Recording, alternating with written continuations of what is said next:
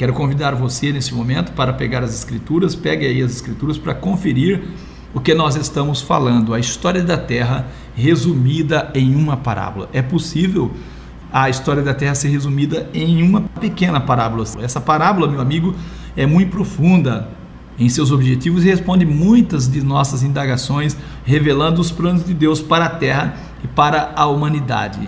Eu quero convidar você a abrir então as escrituras em Mateus 13, versículo 24 a seguir. Mateus 13, versículo 24 a seguir. Propôs Jesus outra parábola dizendo: Jesus disse: O reino dos céus é semelhante ao que semeia boa semente no seu campo. Mas dormindo os homens, veio o seu inimigo e semeou o joio no meio do trigo e retirou-se. E quando a erva cresceu, frutificou, apareceu também o joio. E os servos do pai de família, indo ter com ele, disseram-lhe: Senhor, não semeaste no teu campo boa semente? Por que tem então o joio?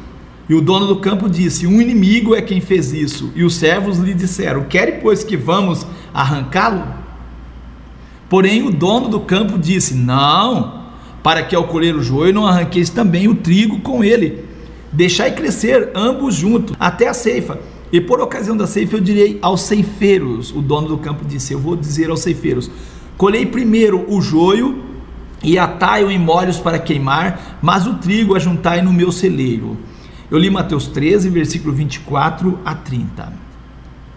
Quero dizer ao amigo que é importante agora você deixar de lado as suas próprias ideias, caso contrário, você nunca vai entender a verdade como ela é. Faremos aqui então algumas considerações. Eu digo que nesta parábola, Jesus resume a história da terra ele compara a história da terra como alguém que plantou um campo aqui, tal. Isso lembra a gente do Éden, em que Deus forma o Éden, planta boa semente e vem o maligno e semeia o joio no meio do trigo. Vamos fazer algumas considerações. Para quem o Senhor fez a terra? Para quem, meu amigo? Mateus 13, versículo 24, propôs-lhe outra parábola dizendo: O reino dos céus é semelhante a um homem que semeia boa semente no seu campo. Para quem Deus fez a terra? Para boa semente. Qual a causa então do mal ter sido semeado na terra, no campo do Senhor? E quem semeou o mal aqui? Mateus 13, versículo 25 diz assim: Mas dormindo os homens, veio o seu inimigo e semeou o joio no meio do trigo e retirou-se. Que questionamento fizeram os servos do dono do campo? Mateus 13, 27 diz assim: Os servos do pai de família, indo ter com ele, disseram: Senhor, não semeaste no teu campo boa semente, por que tem então o joio? E qual foi a resposta do dono do campo? Mateus 13, 28. Ele lhes disse: Um inimigo é quem fez isso. Qual foi a vontade dos servos do Senhor, do dono da terra? Mateus 13, 28. Os servos lhe disseram: Quer pois que vamos arrancá-lo, arrancar o, o joio? Porque o Senhor não autorizou os seus servos a arrancar o joio assim que ele apareceu. Mateus 3, 29 responde: Ele, porém, disse: Não, para que ao colher o joio, não arranqueis também o trigo com ele. Até quando então, meu amigo, o mal vai existir na terra? Mateus 13, versículo 30. Deixai crescer ambos juntos até a ceifa, e por ocasião da ceifa, eu direi aos ceifeiros: Colhei primeiro o joio, atai molhos para queimar, mas o trigo ajuntai no meu celeiro. Aí nós temos lido a palavra do Senhor nosso Deus, aquilo que Deus deu por boca do nosso Senhor Jesus Cristo mesmo, uma instrução, uma orientação que Deus pôs na boca do nosso Senhor Jesus Cristo e ele anunciou para nós. Então nós lemos a parábola do trigo e do joio. Mateus 24, esta parábola ela responde muito das nossas indagações. Mateus 13, versículo 24 a 30. Nós então não vamos explicar esta parábola, vamos fazer o seguinte: vamos deixar o nosso Senhor Jesus dar a explicação. Teremos agora então a explicação da parábola dada por Jesus. Os discípulos pediram a Jesus que explicasse a eles a parábola. Então, tendo despedido a multidão, foi Jesus para casa. Chegou aos pés de Jesus os seus discípulos, dizendo: Explica-nos a parábola do joio no campo. E ele respondeu e disse-lhe: o que semeia boa semente é o filho do homem. Mateus 13, versículo 37. O que semeia boa semente é o filho do homem. Versículo 38. O campo é o mundo. O campo é o mundo. A boa semente são os filhos do reino. O joio são os filhos do maligno. O inimigo que semeou é o diabo, e a ceifa é a consumação do mundo, e os ceifeiros são os anjos. E assim como o joio é colhido e queimado no fogo, assim será também na consumação deste mundo. Mandará o filho do homem os seus anjos, e eles colherão do seu reino, do seu reino, tudo que causa escândalo e os que cometem iniquidade. Eu vou ler de novo mandará o filho do homem os seus anjos, eles colherão do reino dele, do seu reino, tudo que causa escândalos, que cometem iniquidade, e vão lançar eles na fornalha de fogo, e ali haverá pranto e ranger de dentes. Então os justos resplandecerão como o sol no reino de seu Pai. Quem tem ouvidos para ouvir, ouça. Eu li Mateus 13, versículo 36 a 43. No Mateus 13, versículo 36 a 43, Jesus dá a explicação da parábola. Então a explicação da parábola é esta: o campo é o mundo. O campo é o mundo. O campo é o mundo. A boa semente são os filhos do reino, os joios são os filhos do maligno. O inimigo que semeou o mal aqui na terra é o diabo. E a ceifa, a colheita, é a consumação do mundo, e os ceifeiros são os anjos. E assim como o joio é colhido e queimado no fogo, assim será na consumação do mundo. Mandará o filho do homem os seus anjos, e eles, os anjos, colherão do seu reino tudo que causa escândalo e os que cometem iniquidade, e lançá-los na fornalha de fogo, e ali haverá planto e ranger de dentes. Então os justos resplandecerão como o sol no reino de seu Pai. Os versos provam para nós que Jesus está ilustrando como o mal chegou ao mundo.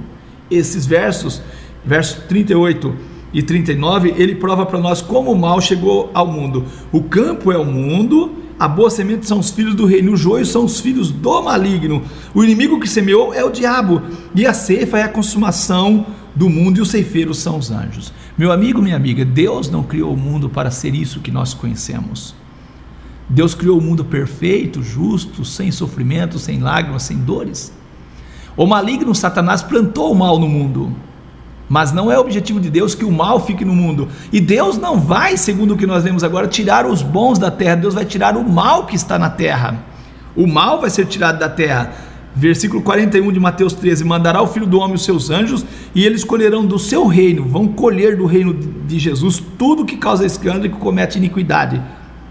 Os anjos vão colher os maus, todos os que estão cometendo escândalo e iniquidade vão ser colhidos que prega aí hoje no mundo, prega que os anjos vão vir e vão levar os salvos para os céus. E não é isso que nós estamos lendo. Estamos lendo Mateus 13, versículo 41. Mandará o filho do homem os seus anjos, e eles, os anjos, colherão do seu reino tudo que causa escândalos que cometem iniquidade. Você quer ser tirado da terra? Quer ser colhido? Para você ser colhido, você tem que ser pessoa que causa escândalo e que comete iniquidade. Aí sim você vai ser tirado. Os santos, os salvos, não serão tirados da terra. Então, essa mensagem apresenta para nós um resumo da obra da criação e o seu futuro. A boa semente são os filhos do reino, o joio são os filhos do maligno, o inimigo que semeou é o diabo, e a ceifa é a consumação do mundo, e os ceifeiros são os anjos. Então, até quando, meu amigo, o mal vai existir na terra? Até quando? Mateus 13, versículo 30 diz assim: Deixai crescer ambos juntos até a ceifa. Até a ceifa. E por ocasião da ceifa, direi aos ceifeiros, que são os anjos: Colhei primeiro quem? O joio. Atai-o em molhos para queimar, mas o trigo ajuntai no meu celeiro. Na ideia de muitos crentes, na pregação de muitos crentes, quem vão ser colhidos da terra são justos. Aqui diz: colhei primeiro o joio. Colha primeiro o joio atem o joio, atem em molhos para ser queimado. Esses versos provam que Jesus está ilustrando como o mal chegou ao mundo. O verso 38, o campo é o mundo, a boa semente são os filhos do reino. Deus quer que o mundo seja o reino dele, e os joios são os filhos do maligno. Então hoje no mundo tem filhos de Deus e filhos do maligno, filhos do reino e filho do maligno. O inimigo que semeou é o diabo, e a ceifa é a consumação do mundo, e os ceifeiros são os anjos.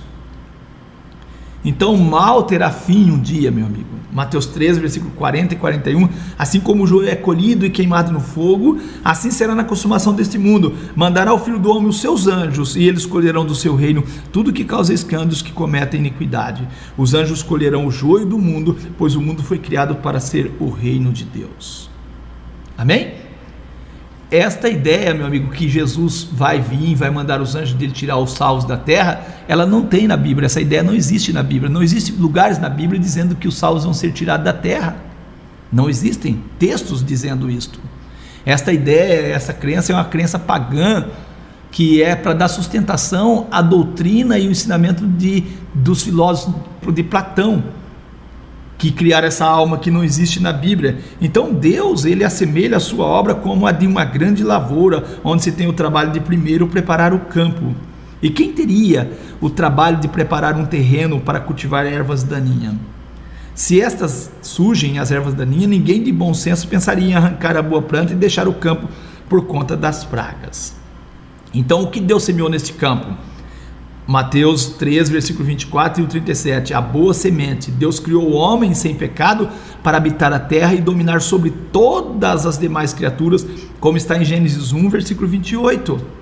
E Deus os abençoou, abençoou o homem e a mulher, e Deus lhe disse: frutificai, multiplicai, enchei a terra, sujeitai a dominar sobre os peixes do mar, sobre as aves do céu e sobre todo animal que se move na terra. Gênesis 1, versículo 28. Não foi plano de Deus e nem de sua vontade que o ímpio habitasse o seu planeta. Não, Deus não quis isso. Os filhos do reino, portanto, são os seus servos que aqui habitam. Por isso também ele quer que os homens se convertam e o sirvam. Em Mateus 15, versículo 13, está escrito: Porém, respondeu Jesus e disse: Toda planta que meu Pai celestial não plantou será arrancada. Jesus disse que a planta que o Pai não plantou será arrancada. Deus não vai tirar da terra a boa semente. Nós oramos constantemente para que venha o reino de Deus, venha o teu reino, Senhor, seja feita a tua vontade. Nós oramos a vinda do reino e o reino virá sim. E quando esse reino vir, os anjos vão tirar daqui da terra tudo que não presta. Então, como Deus vê a pessoa convertida? Vós sois lavouras de Deus, 1 Coríntios 3, versículo 9. E hoje no mundo nós encontramos aquilo que não é da vontade de Deus aqui no mundo, ocupando o mundo. O mal está ocupando o mundo, mas não é da vontade de Deus que o mal ocupe o mundo. Nós encontramos em todas as escrituras da Nova Aliança, do Novo Testamento, reflexões e argumentações bíblicas e fundamentação bíblica de que Deus enviou Jesus para Salvador do mundo. O próprio João o Batista, quando estava batizando ali no Jordão, ele viu Jesus que vinha para ele e diz: Eis o Cordeiro de Deus que tira o pecado do mundo. João 1 e 29. Jesus é o Cordeiro de Deus que tira o pecado do mundo. João capítulo 3, versículo 16 e 17 diz que Deus amou o mundo de tal maneira que enviou seu filho unigênito para que todo aquele que nele crê não pereça, mas tenha a vida eterna. E diz o versículo 17, porque Deus não enviou Jesus para condenar o mundo, mas para salvar o mundo. Eu não sei como é que a cristandade consegue acreditar em ensinamentos baseados em filosofias de homens eu não creio que Deus vai destruir o mundo, eu creio que Deus restaurará o mundo, Deus transformará esse mundo naquilo que era o Éden, naquilo que ele sempre almejou e desejou. Eu creio nisso. O campo é o mundo, a boa semente são os filhos do reino, o joio são os filhos do maligno, Mateus 13 e 38. Então, muito em breve, o nosso Senhor Jesus restaurará todas as coisas. Deus está escrito lá em Gênesis 1 31, quando termina de criar o mundo, ele olha e viu Deus tudo o que tinha feito e eis que era muito bom. Mateus 13, 41, mandará o Filho do Homem os seus anjos, e eles ajuntarão do seu reino todos os que causam escândalos, que cometem iniquidade. Essa ideia, virão os anjos e separarão os salvos e levarão para os céus. Onde é que está escrito isso, que os anjos vão levar os salvos para os céus? Faça o seguinte, liga para mim me mostrando um texto bíblico que diz que as pessoas vão para os céus. Mostre para mim. Mostra assim, ó, tá escrito aqui, ó, e nós vamos para os céus, e vamos para os céus, e vamos para o céu. Mostre. Não existe, é uma filosofia adaptada dentro da cristandade, e a cristandade tem acreditado. Tem acreditado. Irá Deus então destruir a terra? Claro que não. Nós lemos lá em Apocalipse 11, versículo 17 e 18, dizendo: Graças te damos, Senhor Deus Todo-Poderoso, que és e que has de vir, que tomaste o teu grande poder e reinaste, tomaste. E iraram-se as nações, e veio a tua ira, e o tempo dos mortos para que sejam julgados, e o tempo de dar o galardão aos profetas teus servos, aos santos, ao que teme o teu nome, a pequenos e grandes, e tempo de destruíres os que destroem a terra. Nós acreditamos que Deus vai destruir os que estão destruindo a terra e Deus não vai destruir a terra. Não é propósito de Deus destruir a terra. Meu amigo, minha amiga, que Deus te abençoe em nome de Jesus Cristo. Esse é o nosso desejo a você. E se você quiser, quiser ligar para nós, para o nosso celular, nosso celular da Vivo é 99 991 7385 99 99 1 7385 99 99 1 7385. Se quiser ligar para o celular da TIM é 991 39 0809 991 39 0809. Você pode ligar, solicitar de nós mais detalhes a respeito do que nós temos colocado e com certeza nós iremos detalhar com mais tempo. A gente tem argumentação suficiente para mostrar que de fato Deus almeja salvar o mundo. O evangelho hoje é uma proposta para resolver o problema do Éden. Um evangelho que não resolve o problema do Éden, ele não é verdadeiro. É só isto. Um evangelho que não resolve o problema do Éden, ele não é um evangelho verdadeiro. Nós iremos orarmos ao Senhor nosso Deus, agradecendo a Ele pelas bênçãos alcançadas das mãos dele. Amém? Graças a Deus.